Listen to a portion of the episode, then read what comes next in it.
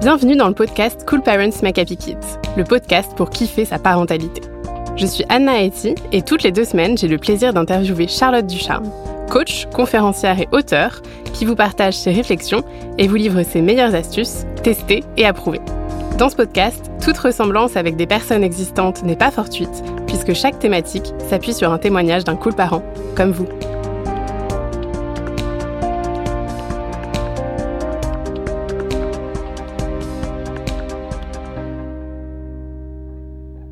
Cette semaine, on va parler de la timidité. Comment faire quand on a la sensation que notre enfant est timide et que cela peut le bloquer dans certaines situations?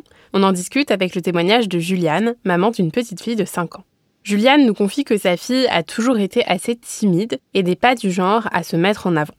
Elle nous dit que cela se ressent au quotidien et qu'il y a plein de situations dans lesquelles elle n'est pas à l'aise, que ce soit pour participer en classe, pour se faire des copains ou même dans des réunions de famille avec les personnes qu'elle ne connaît pas très bien, par exemple. Juliane nous explique qu'en ce moment, sa fille a notamment peur du spectacle d'école qui approche à grands pas. Elle nous explique que sa fille lui en parle tous les jours, qu'elle a l'air inquiète et que chaque fois de nouvelles angoisses semblent venir s'ajouter à la liste. Peur d'oublier les paroles, peur de mal chanter, peur qu'on se moque d'elle, peur que les autres parents et enfants la regardent, peur de tomber en montant sur scène, et ainsi de suite. Julia nous explique qu'elle ne sait pas quoi faire et se retrouve tiraillée entre le fait de lui dire de ne pas y aller ou au contraire de la pousser à vaincre ses peurs. Alors pour commencer, euh, Charlotte, qu'est-ce que euh, tu penses de la situation? Je pense que c'est une question qui est hyper intéressante à se poser pour nous et pour notre enfant. À quel moment il faut vaincre nos peurs et à quel moment il faut au contraire éviter la situation? Et en fait, ce qu'on oublie souvent, c'est que on n'est pas tous faits pour faire la même chose.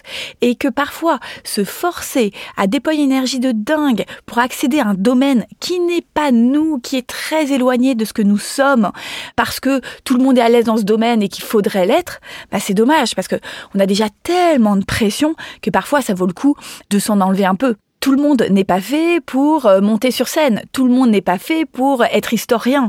Et euh, autant euh, quand même déployer notre énergie dans des domaines qui sont proches de ce qui nous correspond à nous. Après, c'est vrai que si nos peurs nous empêchent d'accéder à quelque chose qui nous fait plaisir et qui nous donne envie, euh, par exemple, on a euh, très envie de faire du saut en parachute, mais on a peur, ça vaut le coup de surmonter notre peur. De même, si par exemple on a très envie d'un poste dans une entreprise, mais qu'on a peur, ça vaut le coup de surmonter nos peurs.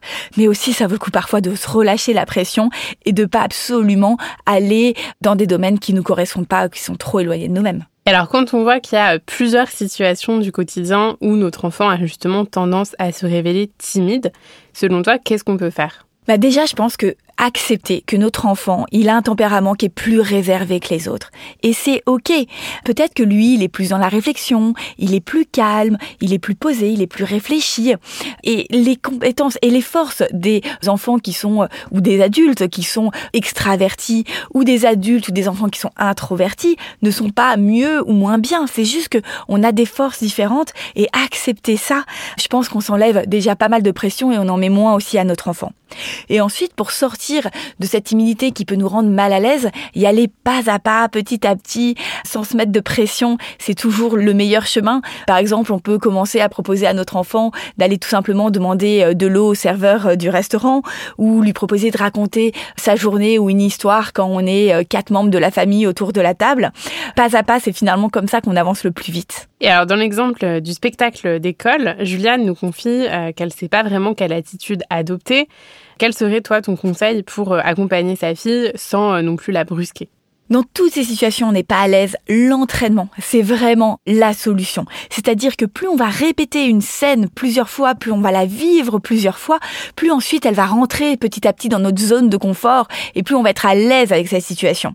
Et donc, on peut visualiser cette situation pour être à l'aise avec, mais on peut aussi la vivre. Donc, on peut par exemple lui installer une petite estrade et dire, allez, on va faire un jeu de rôle et on y va. Euh, tu fais euh, semblant d'être sur scène et puis on le fait une fois, deux fois, dix fois, vingt fois.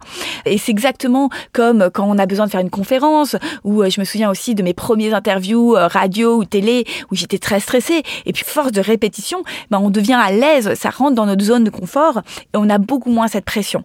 Donc vraiment, l'entraînement pour les situations où on n'est pas à l'aise, de les vivre à froid, de euh, les vivre et les revivre, c'est vraiment ça qui nous permet d'être plus à l'aise. Est-ce que tu aurais un dernier conseil à proposer à Juliane sur ce sujet-là? Alors, le dernier conseil, je ne sais pas si on peut appeler ça comme ça, mais ne pas oublier qu'on n'a pas tout pouvoir sur notre enfant, on n'a pas tout pouvoir sur sa personnalité.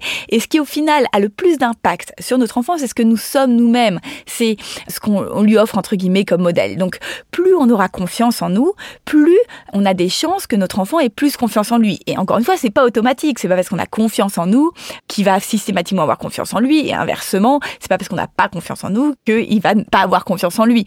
Encore une fois, euh, voilà, il est aussi responsable de son propre bonheur et heureusement pour lui. Mais en tout cas, je trouve que la parentalité, ça invite vraiment à grandir sur soi et c'est le mieux qu'on ait à faire de grandir sur nous pour le bonheur de notre enfant, entre guillemets. Et plus nous-mêmes, on aura confiance en nous, bah plus déjà, ce sera bien pour nous et ça pourra avoir que des impacts positifs sur notre enfant. Donc c'est pour ça aussi qu'on accompagne les parents sur grandir sur soi. Dans l'appli Cool Parents, c'est vraiment du développement personnel pour le parent parce que c'est finalement en ayant confiance en nous qu'on donne plus de chance à notre enfant d'avoir confiance en lui. Bien, merci beaucoup Charlotte. On retient donc que vaincre nos peurs n'est pas forcément la seule issue. Parfois, il vaut mieux relâcher la pression ou concentrer son énergie sur des domaines qui nous passionnent davantage. Dans le cas où notre enfant euh, voilà, nous paraît euh, souvent timide, on peut déjà aussi tout simplement accepter qu'il ait un tempérament plus réservé que d'autres et on peut euh, se mettre à l'entraîner sur des petites choses du quotidien pour vaincre sa timidité parfois ou alors l'entraîner sur une situation bien particulière qui fait peur quand il y en a une comme le spectacle d'école. Nous espérons que toutes ces belles idées t'auront plu et surtout qu'elles t'auront été utiles. Si tu as envie que ton témoignage soit le prochain à passer à notre micro, n'hésite pas à nous partager ta situation en nous écrivant par mail ou sur nos réseaux sociaux. Et si tu cherches quel épisode écouter ensuite, il y a déjà plus de 50 épisodes qui sont disponibles gratuitement. Tu peux t'abonner sur la plateforme que tu es en train d'utiliser pour ne plus les louper.